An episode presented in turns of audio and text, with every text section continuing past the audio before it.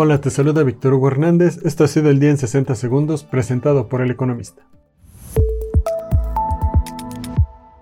En primer plano, la economía mundial enfrenta grandes divergencias que evidencian las heridas por la pandemia, la guerra de Rusia en Ucrania y la creciente fragmentación geoeconómica, señalaron economistas del Fondo Monetario Internacional.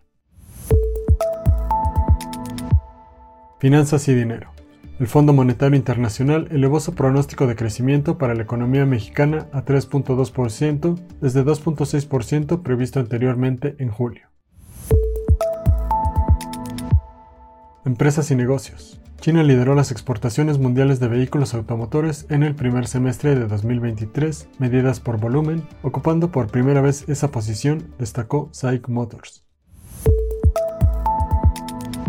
Mantente informado en eleconomista.com.mx y suscríbete para conocer las noticias más importantes del día. Hasta mañana.